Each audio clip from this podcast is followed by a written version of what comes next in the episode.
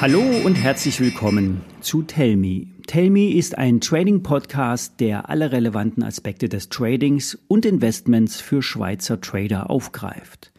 Wir sprechen hier jede Woche über Markttrends und interessante Investmentideen. Mein Name ist Thomas Kolb und ich begleite Sie zweimal die Woche in die Welt der Börse. Der Podcast ist ein Gemeinschaftsprojekt von Finanzen.ch und Flowbank. Finanzen.ch ist eine fundierte Quelle für Finanzmarktinformationen in der Schweiz und unser Partner Flowbank ist eine Schweizer Bank mit einer Handelsumgebung für anspruchsvolle Trader. Mehr dazu später. Bevor wir starten, noch ein Risikohinweis. Alle nachfolgenden Informationen stellen keine Aufforderung zum Kauf oder Verkauf der betreffenden Werte dar. Bei den besprochenen Wertschriften handelt es sich um sehr volatile Anlagemöglichkeiten mit hohem Risiko. Dies ist keine Anlageempfehlung und sie handeln auf eigenes Risiko. Ja, die US-Immobilienkrise ist zurück. Oder vielleicht war sie in den letzten anderthalb Jahren nie weg. Ich spreche von den US-Gewerbeimmobilien. Gemäß einer Moody's-Analyse waren im vierten Quartal 2023 fast 20 Prozent der Büroflächen in den größten US-Städten ungenutzt bzw. unvermietet. Ein Großteil der Objekte wird durch kleinere Bankinstitute in den USA finanziert.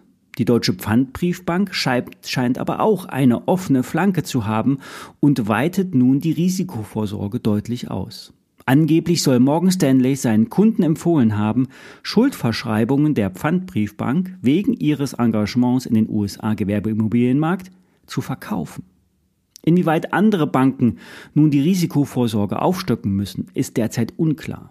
Das wichtigste Verbindungselement im Bankensektor ist Vertrauen. Liquidität bekommt nur das Institut, dem vertraut wird. Am Ende ist die Credit Suisse durch ein mangelndes Vertrauen gestrauchelt. Die Bilanz war solider als gedacht, darum hat auch die UBS so hohe Buchgewinne auf die einverleibte Credit Suisse verbucht. Bei den US-Immobilien im Gewerbesektor ist Unruhe Familien, äh, Immobilienmärkte trocknen schnell aus. Ein Freeze ist immer die erste Phase.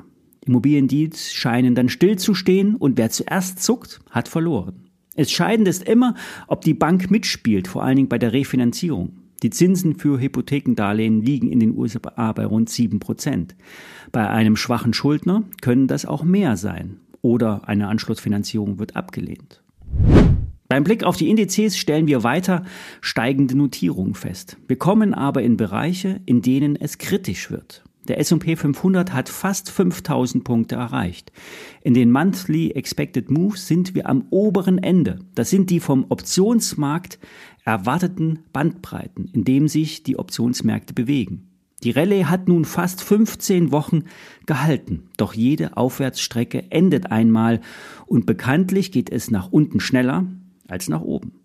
Der SMI ist, wie zuletzt berichtet, in die Seitwärtsrange zurückgefallen. Der Bereich um 11.100 Punkte hat zuletzt immer wieder gehalten. Diesmal könnte es aber durchbrochen werden. Das ist eine Vorwarnung für diejenigen, die sich auch bei fallenden Notierungen positionieren. Das kann man mit Putz machen, klassischen Optionsscheinen, CFDs oder Knockout-Papieren. Hier sollten die Ordergröße immer mit Bedacht gewählt werden. Märkte können nämlich länger steigen, als man liquide ist. Ein Derivate-Spezialist hat heute Geschäftszahlen veröffentlicht, die Leontech aus Zürich. Er leidet leider ein Gewinnausbruch. Doch, das hat man bereits im Vorjahr angekündigt. Bis zu 20 Millionen Franken wurden angekündigt, 20,6 Millionen Franken sind es schlussendlich geworden, also über den Schätzungen. Das schlechte Abschneiden liegt vor allen Dingen an der verhaltenen Marktvolatilität. Handelshäuser brauchen Schwankungen. Nur so lassen sich Trader hinter dem Ofen hervorlocken. Profis handeln alles, es muss sich halt nur bewegen.